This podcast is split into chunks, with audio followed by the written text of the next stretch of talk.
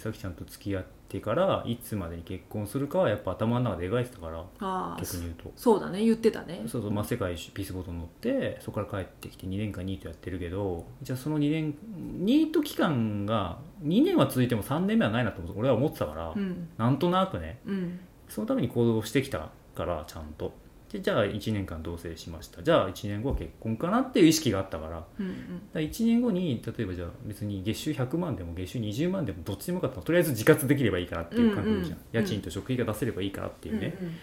じゃあそれはじゃあ実態いくらなのっていう計算をしてそこに持ってったからさ、うん。確かにまあ、ベイ君結構最初の方からさまあ何の時でもそうだけどさうん。なんかさ計画的にうん立ち回るじゃん？こう 旅行行ってもさなんか何時までに何をしてみたいな。そうそうそう。これはもう遺伝ですね。ちゃんとさそういうの作ってるじゃん？なんかさもう結構さ付き合い始めた当初から、うん。なんか子供を産むんだったらうん。何歳までには結婚をしていないといけないみたいなうん。のを持ってたでしょ、思ってたね。まあ、何歳ってしかも自分の年齢じゃなくてさ相手の年齢で何歳までには結婚してた方がいいなみたいなの持ってたでしょ。そういうタイプだもんねベイ君はうんうねん。でもそこは考えるべきだと思う。うん、それはね結婚するものとしてそれはね男性側の立場として、ああ全くその通りだうねん、だからね自分に対してじゃあ相手が何個上なのか何個下かで全くライフプランが変わってくるじゃん。変わってくる。子供を入れるってなるとね。うん。変わってくじゃある自分が何歳になったまでにいくらの金を持っていくのかっていうのもあるじゃん。あるね。そうそうそう。ある。で相手が本当に共渡り希望なのか専業主義希望なのかにもって変わってくるじゃん。そうだね。もしかしたらね2人分稼がなきゃいけないからさ、うん。目標月収を倍にしなきゃいけないじゃん、そうだね。とかっていうのもあるわけじゃん、あるね。うん。うん、でもそれは考えなきゃいけないし当然だと思うのね俺は、うんうん。うん。だって、まあ、さっきも言ったけどさ一人の人生じゃねえから夫婦はまあ本当に、そうだねそれはただねあの子供に対するスタンスがうん。男性側にあるかないかっていうのも結構大きいなと思うんだよね。うん。あのー子供を産むっていうことに対して重きを置いていて、うん。かつ女性のなんかここまでだここを超えると高齢出産とかあるじゃん。はい。そういうのを理解してないとその逆算はできないできない、だからそれを理解するぐらいうん子供に意識がいってないと そうだね。早めに結婚するメリットってあんまりなくなってきちゃうんだよね多分。ねそうだね。だからこう子供が漠然と欲しいなと思ってるだけだとうん。多分こういつまでにっていうのも出てこなくて、うんそう。40になってから焦ったりとかしても大丈夫なのかなっていう感じになっちゃうし、まあ、さっきも言ったけどね1ヶ月後2ヶ月後とかさ毎日の行動計画を立てるわけじゃないけれども少なくともね何年後に何をするっていうさ像が描けてるかどうかなと思うんですよ。そうだね。それをかつ共有できてるからし、そうだね。うん、で自分の弱みというか弱点と思ってるものを相手に開示した時にそれを受け入れてくれるかとそれを改善する姿勢だよね。うんうん。うん確かにとは思ねうんですけど。そうです結ね婚するということは。そうですね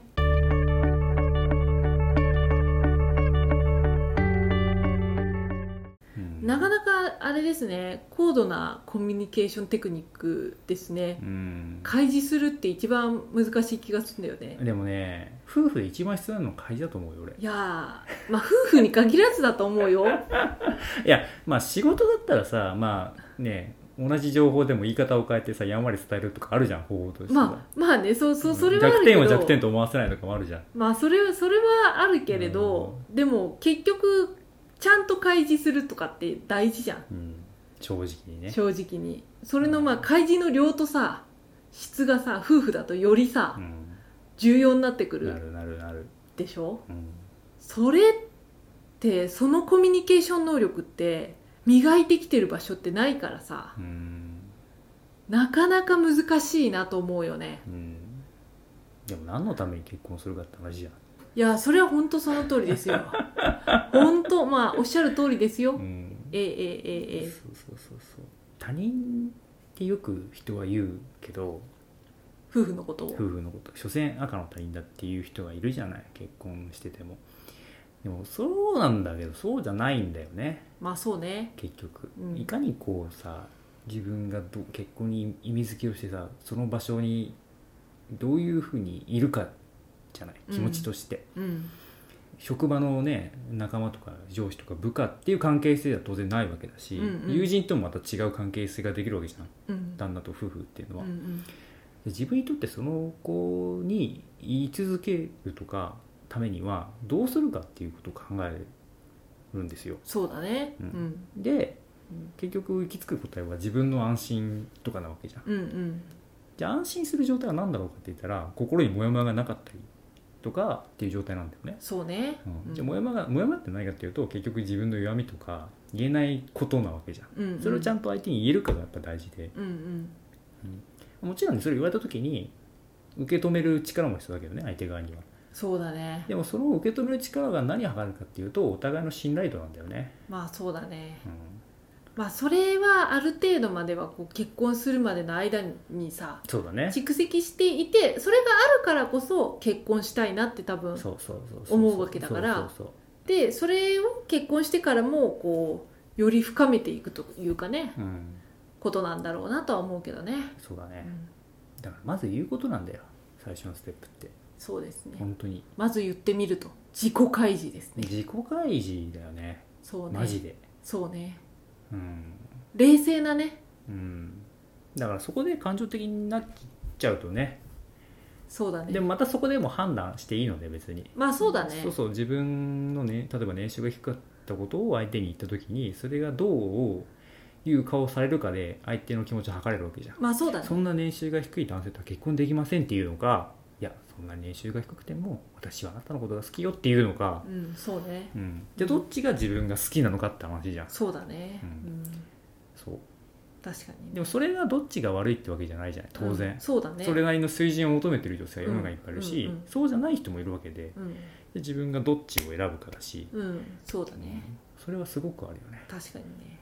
まずは開示してみると。開示だね。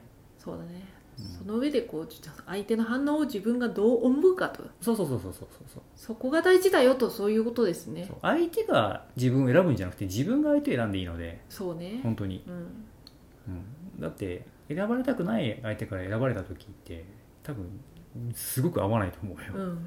相性が。でっていう感じになっちゃうからね、うん。うん。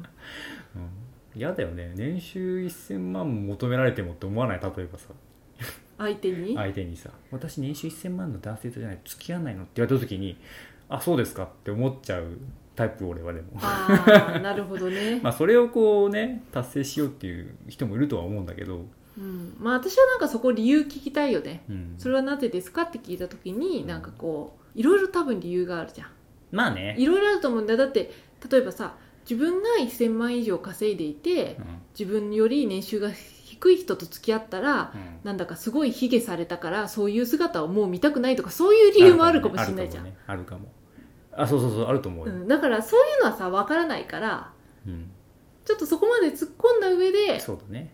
どうこう理解していくか、まあ、結局どう理解していくかって理感じ解だとだよね思うよ。うん。理解だと思う。まあねある程度さやっぱ生活習慣は年収に当然依存するわけでさ、うんうん。でそれなりのさそこに行き着くまでの経験と価値観があるわけじゃん、まあそうだね。そうそうそう。うん。年収400万の人に400万の価値観あるし、うん。1000万1億の人にはそれなりのさ価値観があるわけで、うん。じゃあ自分にそこを合わせられるかと思うんだよねちゃんと、あそれもあるね。別にだから旦那が年収1億でもうお嫁さんがさ専業主婦でもさあ価値観が合ってればいいと思うんですそれは、うんうん。全然。うんうん。夫婦共働きだけどじゃあ奥さんのが例えば2000万で旦那さん400万でもさ、価値観が合ってれば別にいいと思うんだよ、それは、うんうんいいと思ういいと思そうそうそう。でもそこでどっちかがどっちかっていうか年収低いことのと自分のじ評あの価値をつなげてしまうと多分バランスが崩れるんだよね。そうだね。うん。うん。あと相手の価値とかね。そうそうそうそう。自分の価値もそうだし相手の価値をつなげちゃうと、うん。でもね、まあ、もちろんねだから仕事ができるから年収がついてくるとは思うんだけど仕事ができること以外にも相手を認めることっていっぱいあるわけじゃん項目として、あるある。そこをちゃんと見てあげるかとかもしれないしね、そうね。うん。お金と結婚するわけじゃないからね。そりゃそうだ。まあつまり皆さん平和に暮らしましょうってことですね。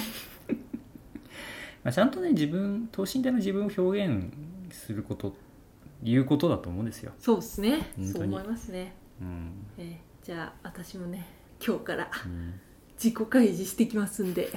いつもしていいじゃん。よろしくお願いします。へい。はいつれづれ恋愛学では皆様のお便りを募集しています。昨日あった嬉しいことから真面目なお悩みまでラジオで取り上げてほしい内容をご連絡ください。メールアドレスは trdr. 恋愛 .gmail.com まで。YouTube の方は概要欄をご確認ください